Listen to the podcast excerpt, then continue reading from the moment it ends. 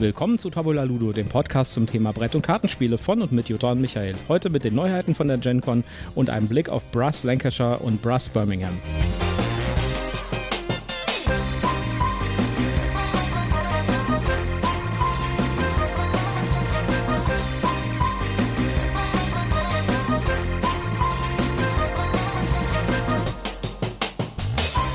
Folge Nummer 21 von Tabula Ludo. Willkommen. Ja, hallo zusammen. Schön, dass ihr wieder dabei seid. Ja, äh, wir sind heute, äh, wir melden uns sozusagen aus dem brutzelnden, äh, aus, aus der Bratpfanne Gottes, man nennt es auch Bonn. ja. Mann, ist das warm. Ich glaube, das ist im Moment in ganz Deutschland ziemlich heiß. Ja, furchtbar. Also, äh, ich hoffe, euch ist es kühler als uns. Wir sitzen hier im Dunkeln quasi auf der Couch und nehmen hier jetzt den Podcast gerade auf und äh, versuchen ein bisschen Kühle in, den Laden zu bringen. Äh, es ist wirklich schlimm. Aber es ist äh, eigentlich, äh, eigentlich ist es ja kein Brettspielwetter. Aber trotzdem haben wir Brettspiele gespielt. Genau. Ähm, wir präsentieren euch heute frisch vom Grill Neuigkeiten und ein paar Brettspiele. Aber zuallererst kommt natürlich mein obligatorischer Werbehinweis. Wir werden bisher nicht gesponsert, haben nichts geschenkt bekommen ähm, und äh, sprechen frei von der Leber weg und deshalb ähm, ist das trotzdem alles Werbung, ähm, weil wir Links äh, auf. Boah, boah, es ist einfach zu warm, weil wir in unseren Shownotes Links haben. Wir nennen Marken, Produkte und äh, deshalb sagen wir pro prophylaktisch, das hier ist alles Werbung. Sehr gut. Ja, äh, die GenCon war ja jetzt letztes Wochenende. Ja. Genau. Und ähm, man, man, hat da wiederum festgestellt, man muss gar nicht mehr auf so einer Messe sein, um die Neuigkeiten mitzubekommen. Es gab so viele coole Vlog-Videos auf YouTube, äh, wo man so Rundgänge gemacht hat über die Messe und sowas. Und äh, die ganzen Neuigkeiten und sowas konnte man sich alles bequem von, von der Couch angucken. Und ich sag mal so, bei der Hitze war das gar nicht so schlecht. Ja. Trotzdem freue ich mich natürlich auf Essen.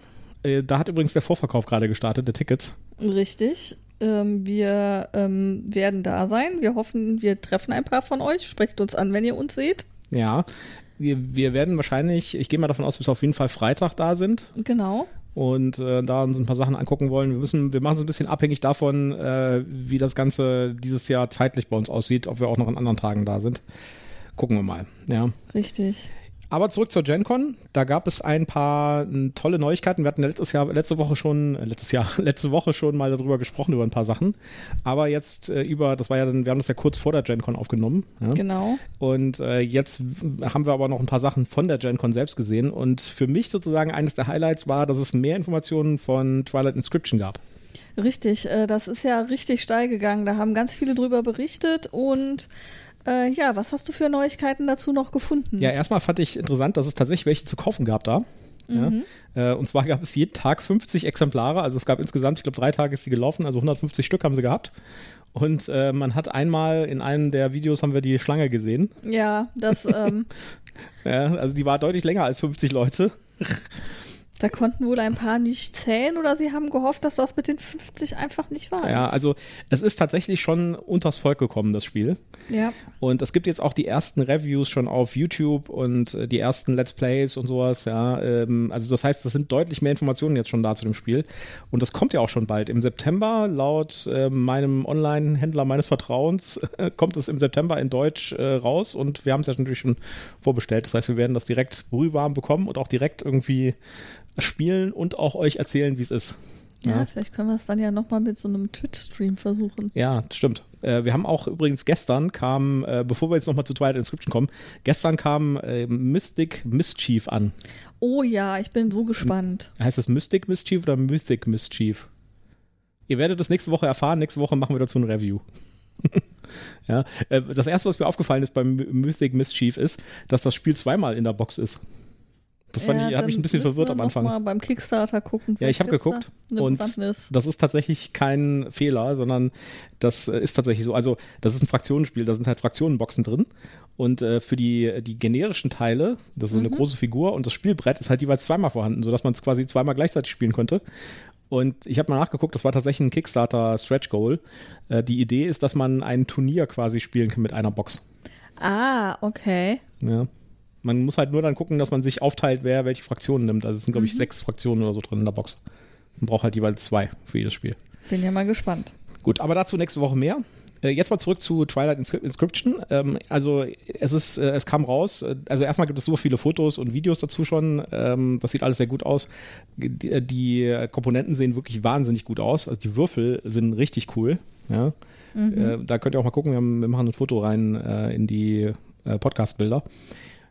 Es ist ein asymmetrisches Spiel. Das heißt, es gibt Fraktionen mit Spezialfähigkeiten und äh, sie haben anscheinend tatsächlich alle Fraktionen von Twilight Imperium drin gehabt äh, äh, verfügbar. Und äh, die, es sind keine Blöcke drin, sondern es sind solche Vinylbögen drin, vier Stück für jeden Spieler. Und äh, mit halt, mit, mit so Dry-Markern kann man da drauf malen dann. Ja. Das soll das Spielgefühl von Twilight Imperium wirklich sehr gut umsetzen. Und anscheinend ist auch die Spielerinteraktion äh, gut gegeben.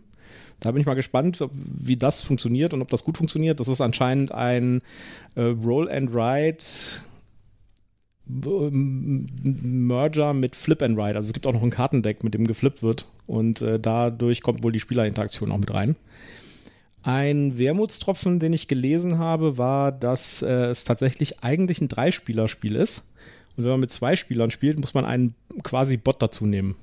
Oh, das klingt nicht gut. Ja, so wie bei äh, Dune Imperium. Ja. Das Muss mal, so, muss man mal gucken. Ja, Finde ich schon ein bisschen seltsam, weil eigentlich haben ja Roll-and-Ride-Spiele genau das gegenteilige Problem, dass es ja eigentlich Einzelspielerspiele sind und die nur mit zwei Spielern quasi oder mit mehr Spielern so hingefriemelt sind. Ja. Also ich bin mal gespannt, äh, wie das sich genau auswirkt und wie das Ganze funktioniert. Äh, wa- Was auch total cool ist, man kann es tatsächlich mit acht Spielern spielen. Ja. Das heißt aber auch, dass halt so viele Vinylbögen da drin sind. Das finde ich schon ganz schön krass. Ja, und ich habe irgendwie gehört, dass, ähm, dass man asynchron quasi mit unterschiedlichen Bögen spielen kann oder aber eben auch synchron, dass jeder denselben Bogen hat. Äh, asymmetrisch meinst du, ja. Ja. Asymmetrisch. Wieso sage ich asynchron? Ähm, ich bin, wie gesagt, ich bin mal sehr gespannt. Das dauert ja nicht mehr lange, bis das kommt. Und da werden wir mit Sicherheit dann auch einen Review zu machen. Auf jeden Fall. Ich hoffe, dass das noch, äh, dass das äh, Anfang September, Mitte September sowas kommt. Und wir kriegen es ja auch direkt in Deutsch, ne? Also ist auch noch ein kleiner Vorteil. Da haben wir mehr, mehr Auswahl von Leuten, mit denen wir das spielen können. Ja. Ja, äh, was war noch so? Wir, äh, es gibt ein neues äh, Dungeons and Dragons Brettspiel, was angekündigt wurde, und zwar The Yawning Portal. Fand ich auch sehr interessant. Sieht auch relativ cool aus. Dazu gibt es tatsächlich noch gar nicht so viele Informationen. Ähm, das ist auf äh, Hasbro Puls im Moment, kann man das äh, bewundern und kann da so ein paar äh, Bilder dazu sehen. Es sieht aus wie so ein kartenzentrisches Spiel mit, äh, mit Kristallressourcen. Also man kann noch nicht so richtig viel erkennen. Es gab es wohl auch zur GenCon zum Ausprobieren in Prototypform. Äh, allerdings habe ich da jetzt noch nichts Konkretes gesehen äh, von Gameplay-Teilen oder sowas. Ja, vielleicht muss man noch ein bisschen tiefer suchen, ob es sowas gibt. Auf jeden Fall wurde das angekündigt. Sieht verdammt gut aus, finde ich, vom, vom ersten Blick aus. Ja, genau. Und äh, es ist natürlich auch ein tolles Thema, das Yawning Portal. Da waren wir auch mit unserer D&D-Gruppe schon mal drin. Ja. Ne? Aber hier bist du, glaube ich, der Betreiber des Yawning Portals Genau. und musst versuchen, die Gäste zu bewirten. Da muss man vielleicht noch ein bisschen Hintergrundinformation geben. Das Yawning Portal ist eine sehr berühmte oder wahrscheinlich die berühmteste Kneipe äh, in Waterdeep.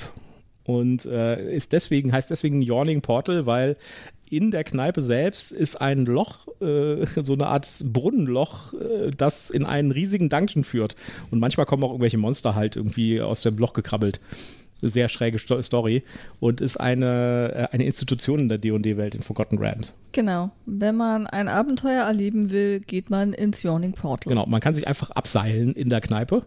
Wenn man denn die nötigen Gebühren hat und wenn man das Geld hat, sich nachher wieder hochholen zu lassen. Genau. Ansonsten ist das eine dumme Entscheidung. Ist natürlich auch wieder äh, sozusagen äh, klassisches Roll äh, Tabletop-Rollenspiel, ja. Äh, Die beginnen ja immer in der Kneipe, ja. Und da hat man halt den Shortcut gemacht, man muss gar nicht mehr aus der Kneipe rausgehen, um in den Dungeon zu kommen, sondern man kann direkt von der Kneipe in den Dungeon. ja. man holt sich seinen Auftrag und dann lässt man sich gleich in den Dungeon ab. Genau. Das Spiel sieht relativ cool aus, finde ich. Also das werden wir uns auf jeden Fall angucken. Und es sieht auch ein bisschen anders aus als die anderen D&D-Brettspiele, die es bis jetzt gibt. Das sind ja meistens so Area Controller, Dungeon Crawler oder sowas.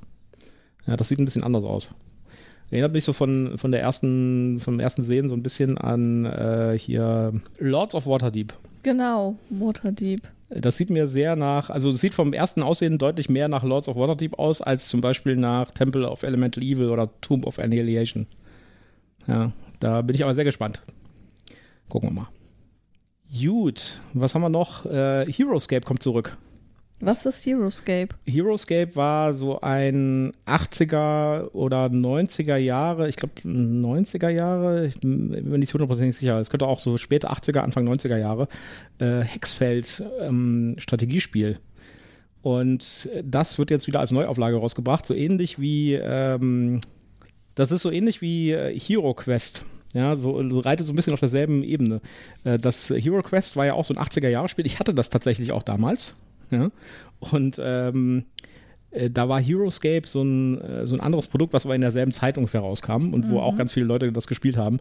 War halt damals relativ äh, innovativ. Das, äh, auch das, das Hero Quest war ja halt so ein, so ein Dungeon Crawler und sowas, ja. Ich habe immer so ein bisschen Probleme mit diesen Sachen, die heute jetzt rauskommen. Das Hero Quest war ja eine riesige Crowdfunding-Kampagne, die richtig gut gelaufen ist und die hat ja jetzt mittlerweile auch ausgeliefert und so und alle Leute äh, haben das jetzt und finden das alle total toll ich bin ja der Ansicht, das ist reine Nostalgie. Ich glaube, also Hero Quest ist, war damals wirklich kein gutes Spiel verglichen mit heutigen Dungeon Crawlern und ist wahrscheinlich heute auch noch kein gutes Spiel. Und äh, die, diese Dinger leben, glaube ich, also nicht, dass jetzt irgendeiner, wenn einem das gefällt, dann go for it, ja. Aber ich glaube, diese Spiele leben ganz schön stark von so Nostalgiegefühlen. Ja. Und ich glaube, das wird bei Heroescape genauso sein. Die Leute werden das dann bekommen und werden rausfinden, war vielleicht doch nicht ganz so gut, wie ich es in Erinnerung habe. Aber das gibt man dann noch nicht zu. Das ja. war super. Ich glaube, das ist das Erfolgskonzept von Heroes Quest. Also ich kenne die überhaupt nicht. Ist, bin ich irgendwie dran vorbeigekommen, ohne das auch nur wahrzunehmen. Ja. Ich habe gerade auch Bildchen geguckt, sagt mir überhaupt nichts. Ich müsste tatsächlich mal im Keller gucken, ob ich nicht mein Hero Quest noch habe, weil wenn ich das, also ich habe das gehabt äh, als Student und da war das mit Sicherheit sehr vollständig und auch sehr gut gepflegt. Und das wäre heute tatsächlich ein bisschen was wert. Okay. Ja. Naja, mal gucken. Also ich bin bei diesen, bei diesen Retro-Sachen so ein bisschen vorsichtig immer, weil äh, da wird so ganz oben auf der Nostalgiewelle geritten. Und äh, ich glaube, die Spiele halten da einfach nicht mit. Ja. Aber gut, muss jeder selbst wissen. Ja, was haben wir noch? Äh, wir haben, es gibt ein neues, ein noch ein neues Dune äh, ein neues Dune Bread Spiel. oh Gott, das ist einfach zu warm, ey. Ein ein neues Brettspiel von Dune. Ja, noch ein neues. Da würde mich ja echt mal interessieren, wie das mit dieser Lizenz funktioniert. Ja? Äh, da wird ja anscheinend irgendwie an verschiedene Verlage werden irgendwie Lizenzen für Dune-Brettspiele vergeben. Ähm, äh, Verstehe ich nicht, wie das so rechtlich funktioniert. Äh, gibt man nicht die Lizenz für Brettspiele einfach ab, äh, sondern, also ein bisschen seltsam. Also die, die Schwemme an Dune-Brettspielen ähm, lässt mich ein bisschen ratlos zurück, ehrlich gesagt. Ja. Also ich weiß zumindest von drei oder sogar vier aktuellen Dune-Brettspielen, plus jetzt das neue.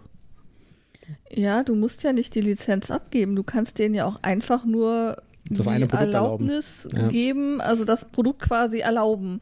Ja. Und die Lizenz an sich aber bei dir behalten. Ja, unter Umständen ist auch sowas, äh, die Lizenz wahrscheinlich getrennt zwischen ähm, Brettspiel zum Buch, Brettspiel zum Film, Brettspiel zum Comic und so. Ja, das kommt natürlich auch noch dazu. Ja. Auf jeden Fall, das neue Dune-Brettspiel heißt Arrakis Dawn of the Fremen und äh, ist von Gale Force 9. Das sind äh, die, die auch das alte, ganz alte Dune rausgebracht haben das zwischenzeitlich mal als, äh, als Rex bei ähm, Fantasy Flight wieder rauskam, weil die die Lizenz für den Inhalt verloren haben, aber das Spiel noch hatten.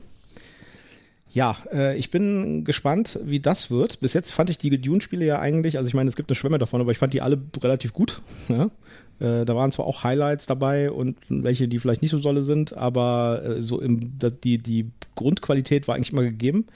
Das hier ist jetzt tatsächlich so ein äh, Area Majority Spiel. Das wird dir ja gar nicht gefallen. Das ist sowas wie so ein Card-Driven GMT Spiel wahrscheinlich. So mit Influence Cubes und sowas.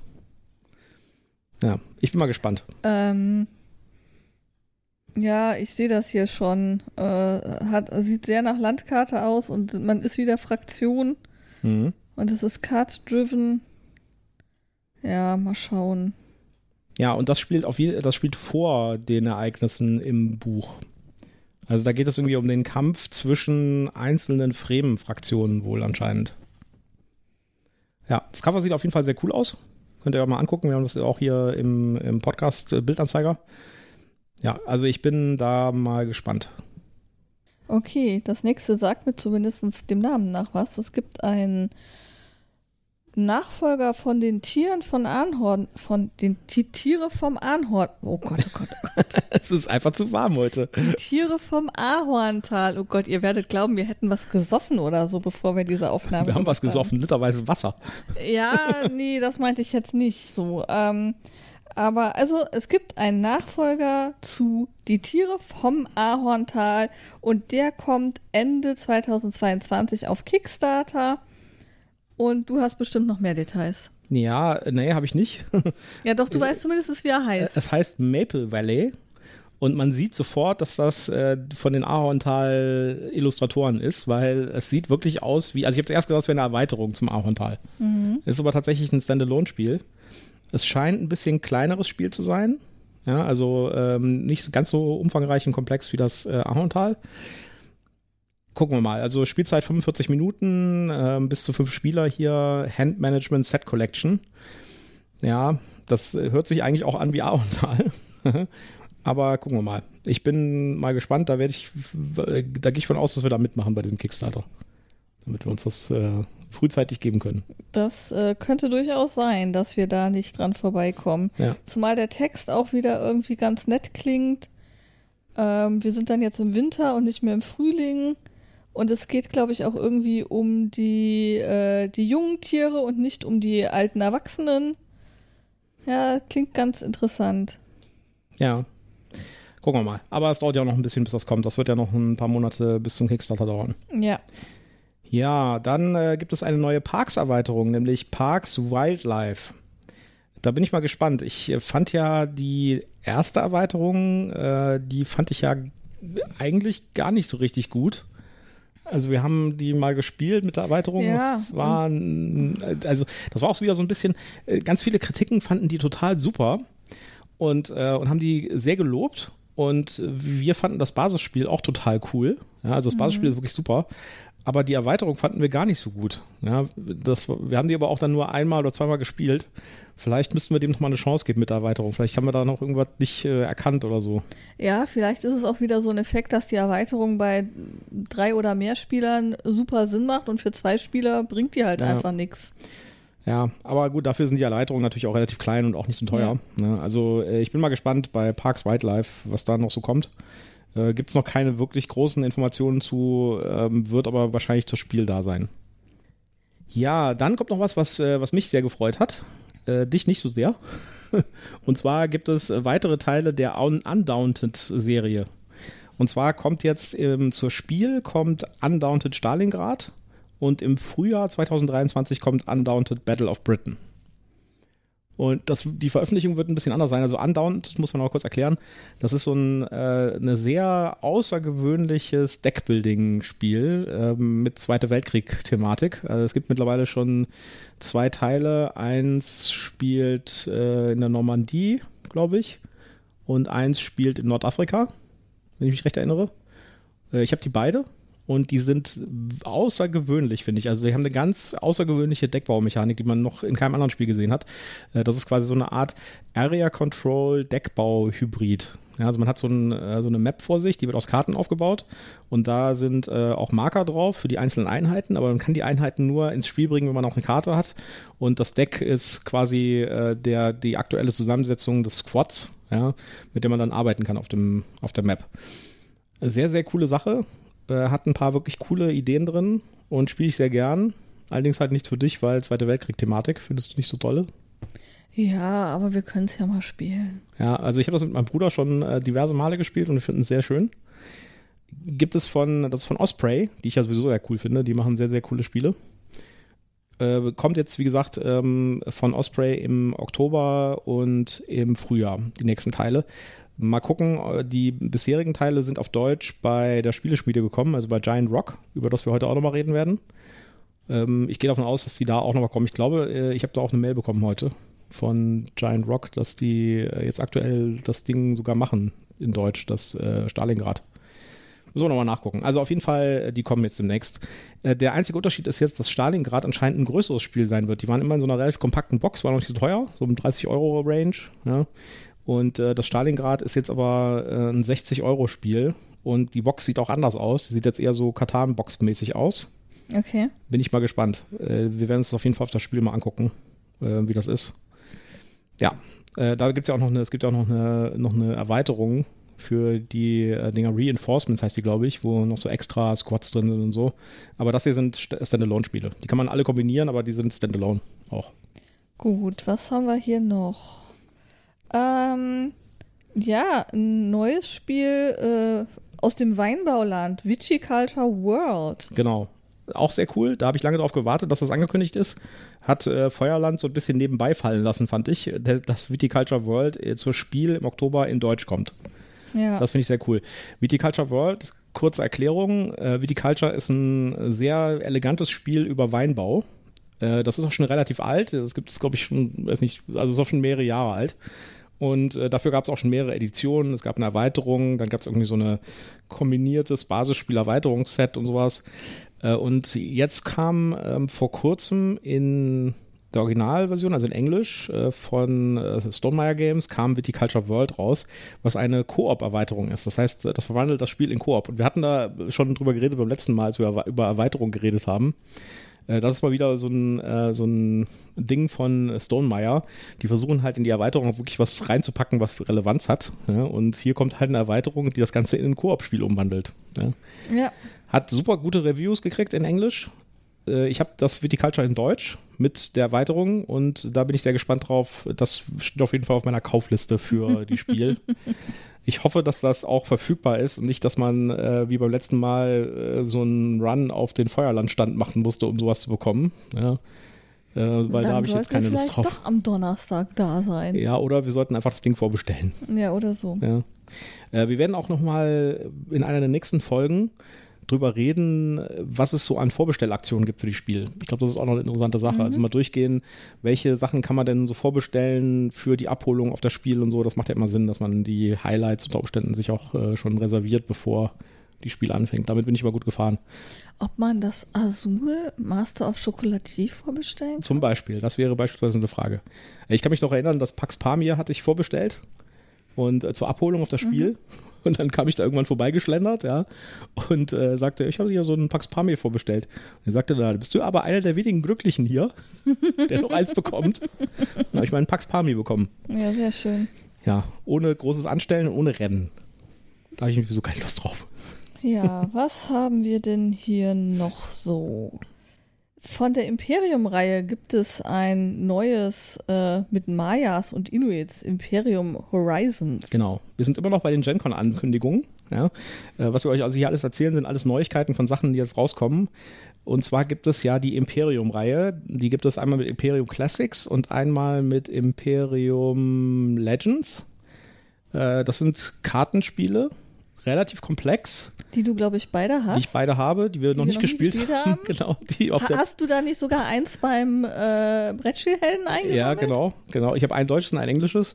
Äh, die, äh, die, sind, äh, die sind noch beide noch auf der Pile of Shame. Ja? Also wir werden darüber auf jeden Fall auch noch berichten. Ähm, extrem gute Bewertungen. Fraktionenbasiert, das heißt, man spielt zum Beispiel die Römer oder die Kelten, ja, und da sind halt ganz viele verschiedene Völker drin in diesen Boxen. In der Classics sind halt eher so klassische, so die, die Spartaner und die Römer und so weiter. Und in der Legends äh, sind äh, so Sachen drin wie die Atlanta beispielsweise. Ja. Ein bisschen fantastischere Sachen. Und die kann man halt gegeneinander antreten lassen. Also äh, man kann, jeder Spieler schnappt sich quasi eine Fraktion und dann kann man die gegeneinander antreten lassen. Und, Und jetzt man kommt. kann die auch untereinander mischen, Man oder? kann die auch untereinander mischen, Okay. genau. Ja. Und jetzt kommt halt eine, eine neue Box raus, äh, die äh, heißt Imperium Horizons und hat zum Beispiel drin äh, Mayas oder Inuit. Ja. Dann sieht irgendwas japanisch aus und indianisch, also Ja. Bin ich auch mal gespannt drauf. Äh, ich kann nicht so wirklich was zu dem Spiel sagen, weil, wie gesagt, Pile of Shame. müssen wir dran arbeiten. Müssen wir dran arbeiten. Weniger neu kaufen, mehr vorhandenes Spielen, was aber sehr schwierig ist, ich gebe es zu. Ja, ja. Äh, kam ja gerade gestern hier Mythic Mischief. Ja, das solltest du ja gar nicht kaufen. Also eigentlich war ja mein Plan, hier Schatzi, guck mal, ist das was, kann ich das bestellen? Und dann kriege ich als nächstes von dir zur Antwort, ich habe das mal gebackt. Ja. So war das nicht gedacht, dass du mir das vor der Nase wegschnappst. So ist das halt. Dann haben wir hier was, da hast du dich total drüber gefreut, habe ich mitgekriegt, ähm, nämlich Magic the Gathering Arena kommt auf PC und Konsole. PC 2022 noch und Konsole dann 2023. Ja. Jetzt müssen wir, glaube ich, mal kurz sagen, was ist Magic the Gathering? Für die, die es geschafft haben, das nicht zu wissen. die, könnten die sich vielleicht glücklich schätzen. es ist ein Trading Card Game. So ganz oldschool, ist schon uralt, gibt es schon seit Jahrzehnten. Und äh, da geht es halt um möglichst viel Geld auszugeben, um Pay to Win das beste Deck zu haben. Ja. Äh, das ist jetzt ein bisschen eine negative Beschreibung. Da drin steckt ein richtig gutes Kartenspiel. Ja. Und man kann das mit ein bisschen Disziplin auch spielen, ohne dass man äh, der Armut verfällt. Aber es ist nicht einfach, sag ich mal. Ja, genau. Ähm, ist also quasi äh, der, das, das Gelddruckgerät, äh, bevor ähm, Mikro. Ähm, Transaktionen in Computerspielen erfunden wurden und bevor Pokémon an den Start gegangen ist. Es ist quasi wie Pokémon, nur für Fantasy-Leute. Ja. Ja. Obwohl, wir haben ja schon darüber geredet, Pokémon ist noch ein bisschen krasser, finde ich. Ja. Weil es einfach noch viel mehr äh, Möglichkeiten gibt, äh, Sachen zu dingsen. Äh, ja, auf jeden Fall kommt das jetzt tatsächlich auf die Konsolen in 2023. Und das wird, ist, glaube ich, äh, ziemlich cool, weil dann kann man das endlich auch auf der Playstation spielen zum Beispiel. Äh, bisher ist das halt nur für Android und iOS verfügbar. Ja. Äh, was ja eigentlich schon ganz gut ist, aber äh, es ist einfach auch noch ein bisschen cooler, wenn es noch ein bisschen breiter gedrückt wird. Dann äh, gibt es vielleicht auch mehr Spieler und sowas. Äh, ich ähm, ich spiele das sehr gerne. Aber es ist natürlich schon sowas, wo man sich wirklich äh, diszipliniert dran halten muss, damit man da halt nicht Geld ausgibt die ganze Zeit. Ja, ich glaube, es ist aber auch ein Spiel, mit dem man sich auseinandersetzen muss. Das ist nichts, wo du sagen kannst, ich spiele das nur einmal im Jahr und äh, kann sofort loszocken. Ja, es gibt da halt, äh, also ich sag mal so, es gibt bei Magic, gibt, gibt es, äh, da gibt es ja auch eine ganz äh, aktive Turnierszene, mhm. auch mit richtig krassen Weltranglisten und mit Weltmeisterschaften und sowas, ja. Und äh, da gibt es einen großen Gap, ja, also zwischen den Hobbyzockern, ja, die vielleicht zu Hause irgendwie einfach so wie ein Brettspiel spielen mhm. und Leute, die das wirklich kompetitiv spielen. Also ich kann mal so sagen, äh, als ich noch äh, mehr Magic gespielt habe, ja, bin ich tatsächlich mal zu so einem Turnier gegangen. Ja? Da war ich, sage ich mal, schon äh, deutlich im Beruf und schon äh, etwas gesetzteren Alters. Mhm. Ja? Und äh, ich bin auf dieses Turnier gegangen, es war, glaube ich, auf der RPC damals, ja, und dachte so, ach komm, ich habe jetzt auch hier ein bisschen Magic gespielt und ich bin da echt total ganz gut und so, ne? Ich glaube ja, ich bin ja ganz okay, ne? Dann spiele ich doch mal hier, gehe ich doch mal hier so ein Turnier. Ja, mach, kann man ja mal mitmachen, ne? so. Äh, ich traf in der ersten Runde auf so einen Elfjährigen. Und warst raus. Und äh, der hat mich sowas von hingerichtet. Ja. Ja. In der ersten Runde. Ja. Und hat dabei noch so blöde Kommentare abgelassen. Ja. Wie konntest du es auch wagen, mit deinem popeligen Hobby-Dilettantendeck ihn der, herauszufordern? Was will, was will dieser Dilettantenoper da? ja? Äh, ja? also ich habe ziemlich gestrampelt und äh, habe dann äh, richtig krass verloren und habe mir da gedacht, ich glaube, das ist nichts für mich. Ja, okay. Und trotzdem finde ich das Spiel halt cool, weil es einfach ein richtig gutes Kartenspiel ist. Also da geht auch kein Weg dran vorbei. Äh, kann ich jedem empfehlen, probiert es mal aus, aber äh, probiert, es, probiert es nur aus. eure Geldbörse fest. Genau, probiert es nur aus, wenn ihr äußerst knausrig seid und nicht irgendwie darauf verfallt, da plötzlich irgendwie dann kistenweise neue Karten zu kaufen. Ja. Und äh, ich meine, äh, Wizards macht da auch ein richtiges Businessmodell draus. Also da sind schon ein paar Sachen, äh, die auch zweifelhafter Moral sind, finde ich, was die so treiben. Mhm. Ja. Also diese Secret Drop Geschichten und so, wo es dann äh, fünf einzelne Karten, die halt genau dann nur einmal zu kaufen sind, ja, äh, so FOMO-mäßig für wirklich unglaubliches Geld verkaufen. Ja, also die melken die Kuh ganz schön, sag ich mal. Ja, und äh, es gibt jetzt zum Beispiel 25 Jahre Magic demnächst als, ähm, als Event. Und äh, da verkaufen sie so ein, äh, ich kann nicht vor Ort sein, aber ich möchte trotzdem dabei sein, Kit. Ja? Und dieses Kit kostet mal schlanke 270 Euro. Wei. Ja. Haben die vielleicht auch so ein 25 Jahre Jubiläums Starter-Kit oder so? Ja, das ist das.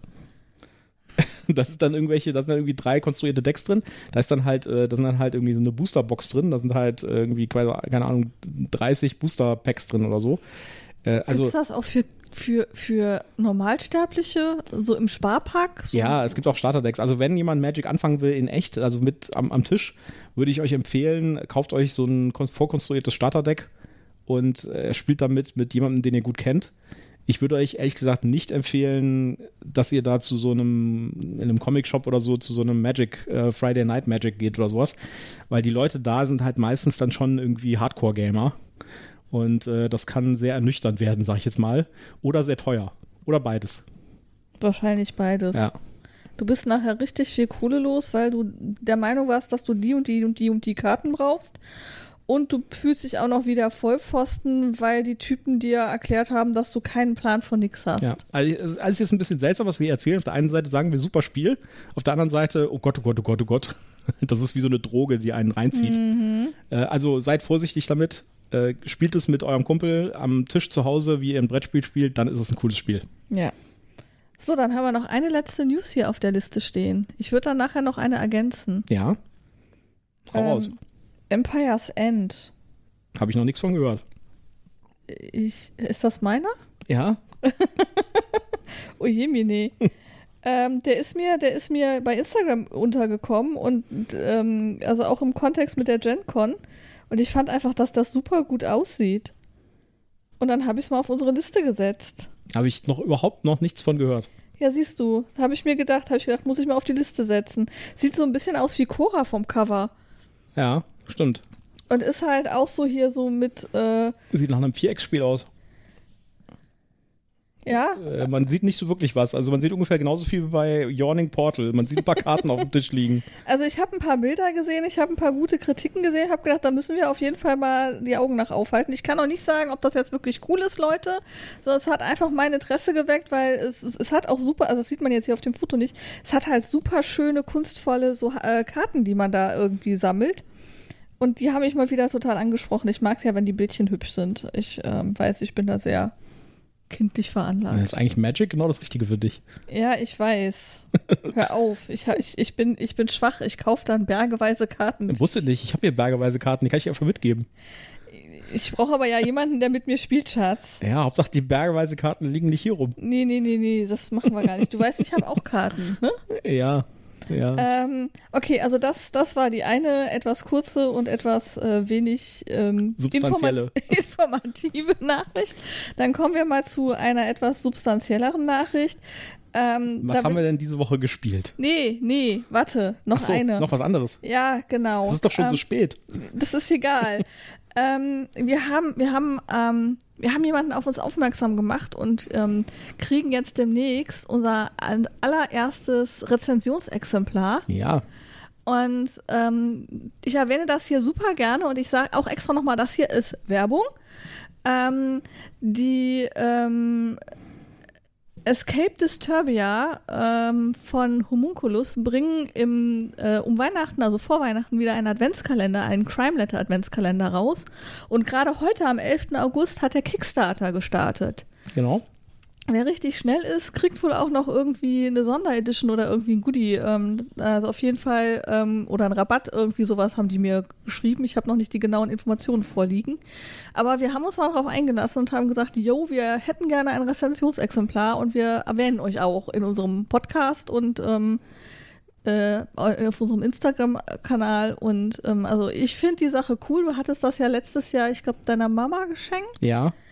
Ich habe auch ein paar von den Rätseln gemacht und fand die ziemlich cool gemacht und ich fand auch den ganzen Adventskalender nett gemacht. Ja, war, glaube ich, bei deiner Mama nicht so 100 pro gut äh, angekommen. Nee, ähm, ein bisschen zu äh, harte Rätsel, sag ich jetzt mal. ja, aber ähm, also es, er hat auf jeden Fall einen super guten Eindruck gemacht von, von der Machart her und ich habe ja im Moment ähm, diese Crime Letters, wo ich jeden äh, Monat, äh, jede Woche einen Brief kriege, wo dann so ein Fall drin ist, die sind auch super schön bis jetzt. Ja, also die Sachen, die die machen, sind äh, echt gut und äh, wir haben uns ja schon mal darüber unterhalten, die sind ja alle auch personalisiert. Das heißt, äh, auch dieser Adventskalender wird personalisiert sein. Das genau. heißt, man kann so ein paar Daten angeben Äh, und dann werden die, die Sachen, die da drin sind, halt angepasst im Text und sowas. Mhm. Und ich finde das schon, ich finde das auch technisch sehr faszinierend. Also da würde mich echt mal interessieren, wie die das machen. Ja. Vielleicht äh, können wir dann ja in einer weiteren Ausbaustufe unserer Beziehung zu denen mal so ein Interview mit denen kriegen ja. oder so. Ja, vielleicht. Auf jeden Fall finde ich das super interessant und äh, mache da gerne Werbung für. Äh, also ja, äh, wir kriegen ein Rezensionsexemplar, aber ähm, wir machen das ja auch ein bisschen aus Überzeugung, weil wir es cool finden. Ähm, schaut mal rein, ob das was für euch ist. Ist natürlich äh, kein super günstiger Spaß, aber wie gesagt, es ist personalisiert, es ist wirklich mit Liebe gestaltet. Ähm, und deswegen würde ich sagen, schaut es euch an, wenn ihr da Bock drauf habt. Ja, und wir werden auf jeden Fall noch eine Rezension machen, bevor also bevor Dezember, weil damit ihr halt auch die Chance habt, auch noch so einen zu bekommen. Genau, also die haben gesagt, die Rezensionsexemplare kommen irgendwie im Oktober, dann können wir uns das angucken und so im November wahrscheinlich irgendwie die Rezension machen. Ja, und äh, dann werden wir euch auch erzählen, wie cool die Rätsel sind und was für ein Schwierigkeitslevel das Ganze hat. Natürlich alles spoilerfrei. Natürlich. Und ähm, dann könnt ihr euch überlegen, ob ihr noch kurz entschlossen im November zuschlagt und euch das ähm, zulegt. Gut, kommen wir mal zu dem, was wir diese Woche gespielt haben. Ach, was haben wir denn diese Woche gespielt? Wir haben Brass gespielt. Heißt das jetzt wirklich Brass oder Brass? Brass, wenn du Brass. so willst. Je nachdem, wir haben, wir haben ja lustigerweise, äh, das sind ja zwei Spiele, Brass Lancashire und äh, Brass Birmingham. Äh, wir haben beide gespielt. Wir werden auch gleich ein bisschen was erzählen, warum es da zwei Spiele gibt. Wir haben das eine in Englisch und das andere in Deutsch, aber die Spiele tatsächlich sind sprachunabhängig und nur die Anleitung ist sprachabhängig. Ja. Äh, das, ähm, die lassen sich also auch äh, Also auch das Englische kann man als äh, nicht gut Englisch sprechender ohne Ja. Probleme spielen, Ja. wenn man irgendjemanden hat, der einem die Regeln erklärt. Ja. Beziehungsweise man kann sich wahrscheinlich im World Wide Web auch die deutschsprachige Anleitung irgendwo und das, runterladen. äh, genau, die gibt es tatsächlich auch zum Download bei Giant Rock und äh, die, es gibt auch diverse Regelerklärvideos. ja. Ja. Aber kommen wir vielleicht erstmal zur Story. Brass erzählt die Geschichte konkurrierender Unternehmer in Großbritannien zur Zeit der industriellen Revolution von 1770 bis 1870. Im Laufe des Spiels erweitert ihr eure Imperien durch den Bau von Kanälen und Eisenbahnstrecken sowie durch Errichtung und Entwicklung diverser Industrieanlagen. Brass ist ein ökonomisches Strategiespiel mit Tiefgang und hohem Spielerspielwert. Es erzählt die Geschichte vom aufstrebenden Geschäftsleuten im Zeitalter der industriellen Revolution. Ja, ist äh, aktuell Platz 2 der ewigen Bestenliste auf Boardgame Geek. Wird nur äh, noch, äh, ähm, äh, nur noch davor ist noch äh, hier Gloomhaven, was ich für deutlich überhyped, äh, overhyped finde. ja, trotzdem würde ich das gerne mal spielen, damit ich mitreden kann. Äh, haben wir doch schon angespielt. Wir haben das Gloomhaven Pranken der Lö des Löwen. Das ist ja quasi die kleine Version davon.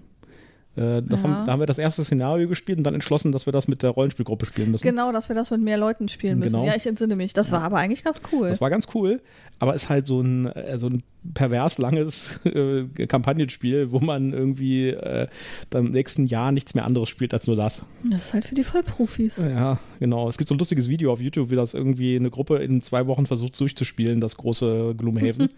und äh, da irgendwie quasi jeden Tag irgendwie mehrere Stunden spielt. Ja. Haben die sich, haben die sich ein, quasi ein Sa- Sabbatical dafür genommen? Scheinbar. Ja. Aber zurück zu Brass oder Ja. Brass. Äh, Also es gibt zwei Brass, nämlich einmal Lancashire und einmal Birmingham. Mhm. Ja. Beide gibt es in Deutsch von Giant Rock. Giant Rock ist der Verlag von der Spieleschmiede. Ja. Äh, Das kriegt man problemlos im Handel. Ähm, Sind beides äh, sehr ähnliche Spiele. Und wie gesagt, auf Platz zwei der ewigen Bestenliste. Und das merkt man auch beim Spielen, finde ich. Also das sind verdammt gute Spiele, muss ich sagen Ja. ich glaube, das Thema ist nicht für jeden was. Ja, also man ist tatsächlich ein Unternehmer im Anfang des, äh, des 20. Jahrhunderts sozusagen. Äh, oder nee, Quatsch, Anfang des 19. Jahrhunderts. Und äh, das ist halt, ähm, ja, äh, also das Thema kann unter Umständen ein bisschen schwerfällig sein. Anfang des 18. Jahrhunderts, 1770 bis Äh, 1870. acht, Anfang des 18. Industrielle Revolution. Äh, sorry. Ja, da sieht man wieder, ja. Siehst du, ich kam da wieder rein und wollte irgendwie Fernseher bauen. Gab's nicht. Nee, nee, hier wird erstmal äh, Kohle geschaufelt. was macht man in dem Spiel? Das ist von Martin Wallace und Martin Wallace ist ja bekannt für seine Eisenbahnspiele. Also Networks äh, macht er ganz viel. Zum Beispiel Austral äh, Australia mit Z, ja, was auch noch auf unserer Pile of Shame ist. Das habe ich aber tatsächlich schon mal gespielt, ein paar Mal. Du hast es auch noch nicht gespielt. Äh, das sind alles äh, Spiele, wo es ähm, mehr oder weniger darum geht, so Eisenbahnlinien aufzubauen. Und auch Brass fällt in diese Kategorie. Also man baut Eisenbahn- bzw. Schiffslinien ja, um Waren zu verteilen auf einer Landkarte. Und in jeder Stadt kann man noch ähm, Industriebetriebe bauen, also Baumwollspinnereien oder Bierbrauereien oder äh, Eisengießereien zum Beispiel. Ja. Töpfereien. Töpfereien in, in Birmingham und muss halt äh, da die Waren und die, äh, also muss, muss überlegen, äh, was gebe ich jetzt aus, um was zu bauen und wo kann ich das dann am besten verkaufen. Und man verkauft halt nicht nur an das Spiel, sondern man verkauft auch an die anderen Spieler. Also man muss ein bisschen gucken, äh, dass man die Aktionen der anderen Spieler antizipiert um dann die richtigen Materialien anzubieten mit seiner Industrie, die der andere Spieler gerade braucht. Also jetzt beispielsweise, ich erkläre jetzt nicht die ganzen Regeln, ja, aber so grundsätzlich, ähm, man vermutet, dass der Spieler, dass der Gegner, ja, äh, in der nächsten Runde eine Baumwollspinnerei bauen wird. Und der weiß, äh, für diese Baumwollspinnerei braucht er Eisen als Ressource. Ja, auf dem Plan gibt es aber kein Eisen, also baut man vielleicht irgendwo hin in seiner Runde eine Eisenhütte, damit man das Eisen dann anbieten kann, äh, weil Punkte gibt es erst, also Siegpunkte gibt es erst, wenn man etwas baut und das, was man gebaut hat, auch tatsächlich alles verkauft, was es produziert. Ja, also eine Eisenhütte kommt zum Beispiel mit vier Eisen ins Spiel und wenn man es geschafft hat, diese vier Eisen an den Mann zu bringen, indem die anderen Spieler irgendwas gemacht haben, die dieses Eisen brauchen, dann punktet man. Man kann natürlich auch einfach selber das Eisen verbrauchen. Man kann das auch selber verbrauchen, aber es ist halt ganz, ganz krasse Spielerinteraktion, dadurch, dass man halt antizipieren muss, was ist denn der Bedarf gerade im gesamten Spiel, mit mehreren Spielern auch, kann das unter Umständen sehr komplex werden. Und äh, was baue ich wohin ins Netzwerk, damit die Eisenbahn dann das Zeug, was ich in meinem Industriebetrieb produziere, auch an die anderen Spieler verkaufen kann. Ja. ja. Und äh, das hat so eine, also ich habe selten ein Spiel gespielt, äh, wo es so viele verschiedene Möglichkeiten gibt, was man machen kann. Und äh, man die ganze Zeit quasi, selbst wenn die anderen dran sind, in äh, voll beschäftigt ist zu überlegen, was mache ich als nächstes. Also ich sag mal so. Ich kenne eins, das ist noch komplexer. Welches? Bitoku. Ja, okay. Aber, äh, da, da, Aber es ist schon, es ist schon krass. Und es ist natürlich, es hat die Wirtschaftsmechanismen, es, äh, also ich finde es auch, ähm, äh, es macht die, äh, die Wirtschaftsmechanismen schön greifbar für jemanden, der, der sich da so ein bisschen mit beschäftigen möchte ähm, dass das eben ähm, es nicht nur reicht zu sagen, jo, jetzt wird hier gerade Eisen gebraucht, also baue ich da mal ein Eisenwerk hin und jetzt wird hier gerade Kohle gebraucht, also baue ich hier mal ein Kohlewerk hin, sondern es muss halt alles in, in Balance bleiben. Ja, und man ist die ganze Zeit so in der Spannung, dass man irgendwie den Level von Geldeinkunft und Geld ausgeben für irgendwie neue Sachen äh, irgendwie auf dem Level halten muss und dann muss man sich auch überlegen, äh, nehme ich jetzt, tue ich jetzt irgendwie langfristig quasi Einnahmen wegbrechen lassen, weil ich einen Kredit nehme. Man kann Kredite aufnehmen von der Bank. Genau. Ja, äh, also das ist schon, äh, also ich würde sagen, ähm, mit einem Teenager, der Schwierigkeiten hat, sein Geld beisammen zu behalten, wäre das vielleicht ein gutes Lernspiel, sag ich mal. Auch wenn das vielleicht ein bisschen affig ist, aber. Nee, du, für, für einen Teenager, der sein Geld nicht gut beisammenhalten kann, ist das kein gutes Lernspiel, weil dann lernt der nämlich, ach, ich nehme einfach einen Kredit auf und alles ist wieder gut. Naja, aber dafür bekommt er halt weniger Einkommen in der nächsten Runde. Ja, aber ähm, äh, meiner Einschätzung nach kannst du ähm, wesentlich eher das Spiel gewinnen, wenn du Kredite aufnimmst und dich das traust und da Schulden machst. Ja, das stimmt. Also das, das steht doch tatsächlich in der Anleitung. Unter den Strategietipps steht, äh, man äh, Kredite aufnehmen ist nichts Schlimmes. Ja. Und eigentlich gilt das ja auch fürs echte Leben. Ja, man muss nur überlegen, wofür man die Kredite genau. aufnimmt. Wenn ich ein ja genau Kohlewerk genau baue, dann macht das Sinn. Wenn ich äh, davon essen gehe, ist das vielleicht keine so gute äh, Idee. Ja, oder wenn ich ein Kohlewerk baue, obwohl da schon drei andere Kohlewerke sind auf dem ja. Spielplan, ist das vielleicht auch keine gute Idee. Genau. Also das ist wirklich tatsächlich ein, ein Wirtschaftsspiel im, von, also im absoluten Kernsinn. Und das macht es wirklich verdammt gut. Und wie gesagt, ich, das, was ich eben sagte, ähm, man, hat, äh, man hat relativ lange Züge, weil man muss schon sich überlegen, was spiele ich denn jetzt? Also welche Karte spiele ich jetzt aus, äh, um irgendwas zu machen und auf einer Stadt ein neues Industrieding zu bauen. Aber als, als Gegenspieler ja, hat man trotzdem die ganze Zeit zu tun. Also ich habe mehrmals gedacht, hoffentlich braucht sie noch ein bisschen, um zu überlegen, was sie macht damit ich noch ein bisschen mehr Zeit habe, mir zu überlegen, was ich dann mache. ja. Also äh, man hat quasi Downtime in diesem Spiel, aber es fällt nicht auf. Ja. Ähm, ich gehe mal gerade über die Zahlen, Daten, Fakten. Ähm, die Grundzahlen, äh, Daten, Fakten sind bei Brass Lancashire und Brass Birmingham gleich. Zwei bis vier Spieler, 60 bis 120 Minuten und ab 14 Hier steht übrigens, dass die äh, beste Spielerzahl tatsächlich vier oder drei bis vier wäre. Mhm. Ähm, das Brest Lancashire hat eine 8,2 und das Brest Birmingham ist auch tatsächlich das, das dann auf der Always Win-Liste so hoch äh, dotiert ist. Das hat nämlich eine 8,7. Ja. Und äh, ich würde sagen, die 8,7 ist auf jeden Fall gerechtfertigt. Dem würde ich da mitgehen.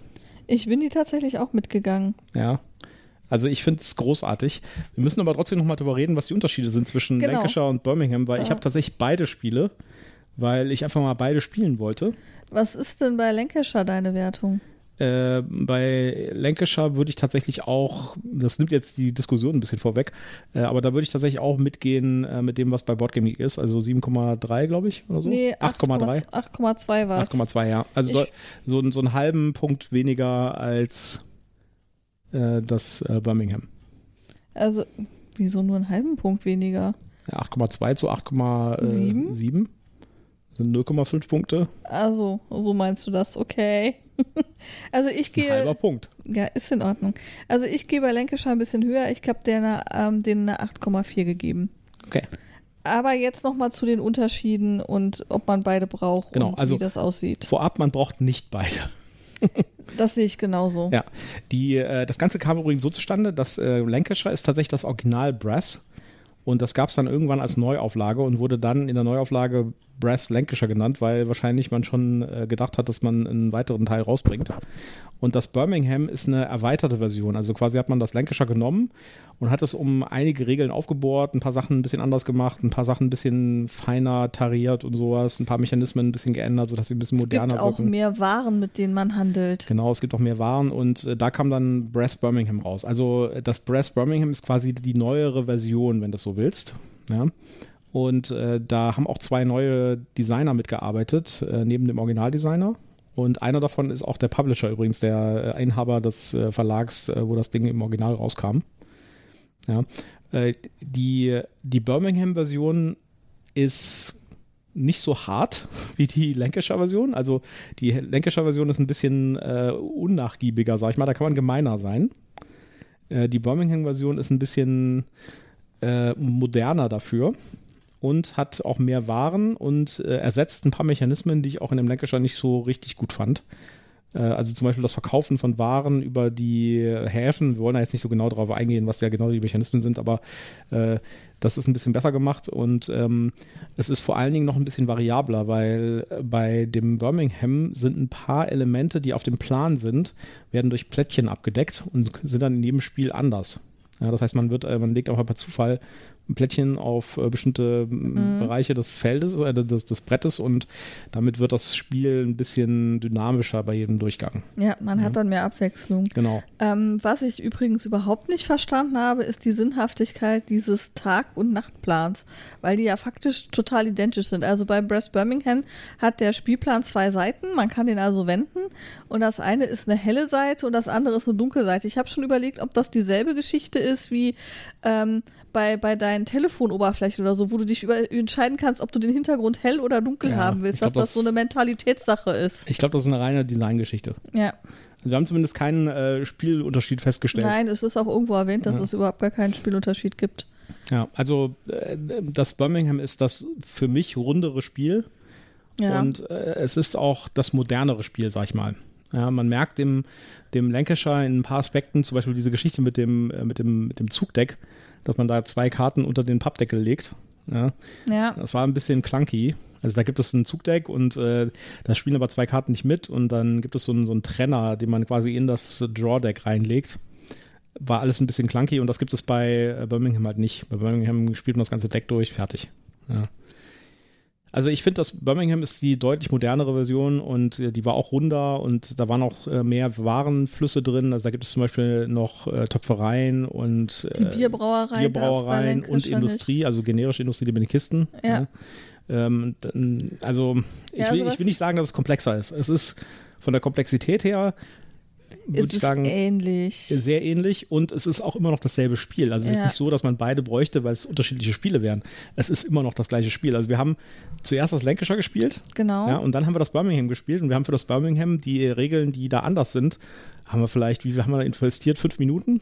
Ja, also es war ja, das war, unwesentlich. das war marginal. Ja. Äh, Zumal ist ja dadurch, dass jetzt neue Waren dazugekommen sind, der Mechanismus ja immer noch der gleiche ist, Genau. nur halt für eine andere Ware. Genau. Das, das, was den großen Unterschied halt tatsächlich macht, ist diese Verkaufsstrategie, dass du ähm, in Lancashire halt immer, also du hast zwar auch diese Fernhäfen, aber eigentlich ist der Mechanismus, du musst für bestimmte Waren, also hier für deine Baumwolle, musst du eigentlich einen Hafen bauen und dann hast du den Hafen und du hast die äh, Baumwollmühle und dann kannst du quasi die Baumwolle verkaufen und dann hast du den Hafen einmal gebraucht und die Baumwollmühle einmal gebraucht und dann sind das beides quasi tote, tote Aspekte, so wie wir das verstanden haben. Ähm, und in, in Birmingham hast du halt tatsächlich, du kannst immer verkaufen. Du musst dann, du musst zwar schon auch die Bahnlinie oder die, die äh, Flusslinie hinlegen und, und angebunden sein an den Markt, aber du kannst das immer über einen der öffentlichen Märkte verkaufen. Und ähm, das macht es wesentlich eleganter, sage ich mal, ähm, diesen Warenfluss darzustellen. Und du steckst nicht immer fest, oh, wo baue ich denn jetzt meinen Hafen hin, damit ich hier meine Baumwolle loswerde. Ja. Und ich fand jetzt seit die, also ich sag mal so, die Regeln sind jetzt auch nicht unfassbar komplex. Also Nein. das, äh, wir haben schon deutlich komplexere Spiele gespielt. Äh, die Toko zum Beispiel ist um Kategorien komplexer. Aber trotzdem äh, hat es eine, eine sehr krasse Komplexität in der Entscheidung, die man machen kann. Also es gibt wirklich echt ganz, ganz viele Sachen, die man tun kann. Und ähm, man muss so ein bisschen unternehmerisches Geschick tatsächlich aufwenden, würde ich sagen. Ja, ähm, du hast halt eben auch, du hast Handkarten, mit denen du eben steuerst, was du jetzt gerade oder ähm, die dir vorgeben, was du gerade für Optionen hast, ähm, Dinge zu tun. Und ähm, das eine sind halt Ortskarten und das andere sind halt die Industriekarten. Und ich habe immer noch nicht für mich rausgefunden, ob es jetzt eigentlich besser ist, die Ortskarte zu haben und die einzusetzen oder aber die Industriekarte und die Ortskarte vielleicht für wann anders aufzuheben. Ähm, das, das, also die Frage habe ich für mich noch nicht final beantworten können. Ähm, das sind halt dann auch so Überlegungen, wo, wo du dich dann halt so richtig reinbeißen kann, verbeißen kannst und überlegen kannst, was ist denn ja strategisch eigentlich die klügere Alternative? Was machst du denn jetzt? Ja. Und äh, man hat nach dem Spiel hat man das Gefühl, so jetzt noch mal eine Runde, weil jetzt mache ich mal was anderes oder probier's mal anderes. Genau. anderes. Äh, Okay, das, das hat ganz gut funktioniert, aber da waren so zwei, drei Punkte, das muss ich noch mal anders machen, um zu sehen, ob das nicht vielleicht besser funktioniert. Ja. Auf jeden Fall ein wunderbares äh, Wirtschaftsspiel. Wer auf so Wirtschaftsspiele steht, äh, da ist, glaube ich, Brass Birmingham äh, sehr geeignet. Äh, Es hat mich in weiten Teilen übrigens an ähm, äh, Excavation Earth erinnert, weil das ja auch so einen Mechanismus hat, dass man quasi antizipieren muss, wie die Märkte aussehen. Ja. Äh, da fand ich aber tatsächlich Brass ein bisschen eleganter. Ja, ja, tatsächlich hat mir das äh, mehr Spaß gemacht als Excavation Earth, Ja. das wir noch nicht gewertet haben. Was wir noch nicht gewertet haben, aber das sollten wir auch nochmal spielen dann. ja, vorher müssen wir das nochmal spielen, Ja. auf jeden Fall. Äh, ja, cool. Auf jeden Fall, wenn ihr äh, euch für das Thema interessiert und wenn ihr euch für Brass interessiert, das war übrigens mein Problem. Äh, es gab diese zwei Spiele, aber es gab nun keine Handhabe, welches jetzt das Bessere ist. Ja, und ich bin ja eigentlich eher so der Purist, also habe ich mir erstmal das Lancashire geholt und dann gab es das in Birmingham irgendwo mal relativ günstig, dann habe ich mir das auch noch geholt. Äh, Ich würde auf jeden Fall, also ich glaube, das Lancashire wandert auf den verkauften Stapel Ja, und äh, das Birmingham bleibt da. Also man braucht auf jeden Fall definitiv nicht beide. Das sind dieselben Spiele mit modernerem Anstrich und äh, wenn man die Wahl hat zwischen den beiden, nehmt das Birmingham. Das ist das bessere Spiel. das ist auf jeden Fall unsere Meinung dazu und unsere Empfehlung für an euch. Gut, ich glaube, damit haben wir es. Ja, Äh, wir sind jetzt auch quasi komplett im Dunkeln. wir sind, wir sind jetzt auch durchgegart. Ja. Ich gucke gerade nochmal auf diese Boardgame Geek Bestenliste. Ich glaube, wir müssen auch mal eine Folge machen, wo wir darüber reden. Weil, äh, also auf Platz 1 ist Gloomhaven tatsächlich. Ja, kann man drüber streiten. Was ich ein bisschen traurig finde, ist, äh, dass die Schatz, lass ehemalige. uns darüber wann anders reden. Ja. Die Folge ist schon lang genug, glaube ich. Ja, die, die ehemalige Nummer 1, meine Nummer 1, Twilight Struggle, ist leider auf Platz 14 abgerutscht.